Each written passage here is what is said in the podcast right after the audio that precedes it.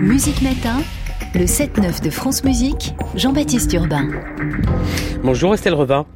Bonjour. Violoncelliste suisse, vous venez de faire paraître d'ailleurs votre autobiographie La Saltimbanque aux éditions Slatkin. On va y revenir dans quelques minutes.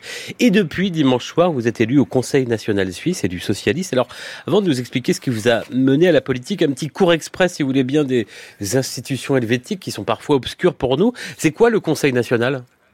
Euh, c'est l'équivalent de l'Assemblée nationale, donc c'est la Chambre du peuple. Et puis il y a aussi, euh, chez nous, ça s'appelle le Conseil des États, mais c'est l'équivalent du Sénat.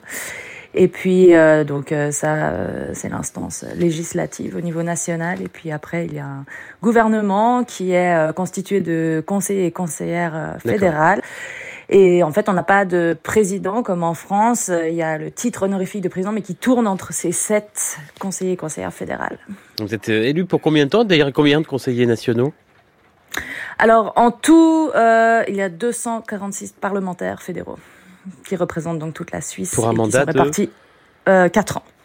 Vous, vous représentez un canton en particulier?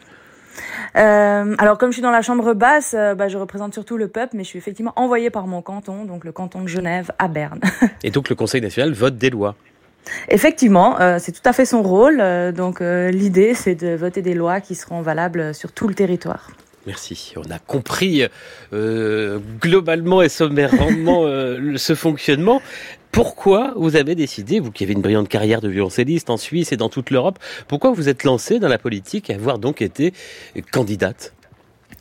Bon, alors d'abord, c'est vrai que j'ai connu la politique euh, nationale au moment du Covid. Donc l'État nous a qualifiés, comme dans beaucoup de pays, de non essentiels. Il s'est octroyé le droit de nous interdire de travailler sans vouloir pour autant nous indemniser. Et euh, à ce moment-là, bon, c'était tellement violent que je crois que mon instinct de survie identitaire a fait que je me suis lancée dans une bataille complètement folle. Donc simple citoyenne qui connaissait pas grand-chose à la politique, je suis partie à Berne pour faire changer la loi nationale pour que les 300 000 actrices et acteurs culturels en Suisse puissent être indemnisés. Ça m'a permis ben, de, de voir comment euh, fonctionnait le système législatif, comment est-ce que concrètement on faisait pour changer les lois. Ça a abouti. Euh, et oui, puis, vous avez obtenu ce que vous cherchiez. Absolument. Euh, la flamme aurait pu être un one shot, mais elle est restée allumée. Et puis euh, surtout, bah, je me suis aussi engagée pour la relance, pour euh, le droit des femmes, etc. Ce qui m'a permis de voir euh, toutes les autres thématiques qui étaient traitées au niveau national. Et bah, je me suis dit que voilà, si je voulais faire changer les choses de façon pérenne, il fallait que je m'engage de façon à la fois plus collective, donc en adhérant à un parti, et de façon plus institutionnelle par la suite en me portant candidate. Pourquoi vous avez choisi de rejoindre le Parti socialiste suisse? Alors c'est très simple. Euh, moi j'ai connu la politique euh, nationale en créant une coalition qui allait euh, donc de l'UDC, c'est notre extrême droite, au Parti socialiste. Tous les partis m'ont rejoint. Plusieurs partis m'avaient proposé de rejoindre leur rang et moi simplement j'ai regardé les votes concrets sur les thèmes qui étaient importants pour moi, donc la culture, le droit des femmes, filet social pour toutes et tous, c'est-à-dire aussi pour ceux qui ont le statut d'indépendant. Et bah, la réponse a été limpide et claire. Estelle on se retrouve dans un instant. Mais voici un court extrait, non pas de votre dernier discours de campagne, mais de votre dernier album, Inspiration populaire, paru l'an dernier. C'est Manuel Defaya.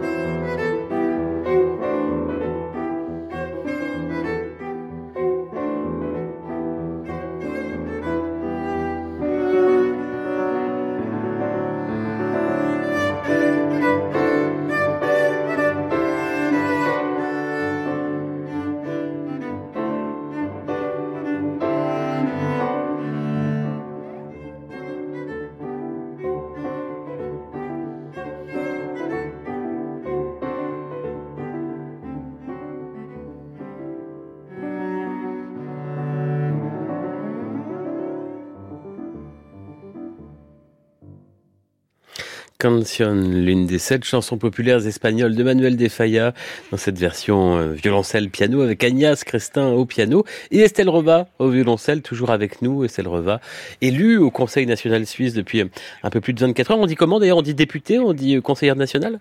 Conseillère nationale, exactement. Qu'est-ce qui vous a marqué depuis le début de cette campagne, donc qui s'est achevée, depuis votre entrée en politique, de ce milieu, du contact aussi avec les électeurs, par rapport au contact avec le public comme artiste peut-être?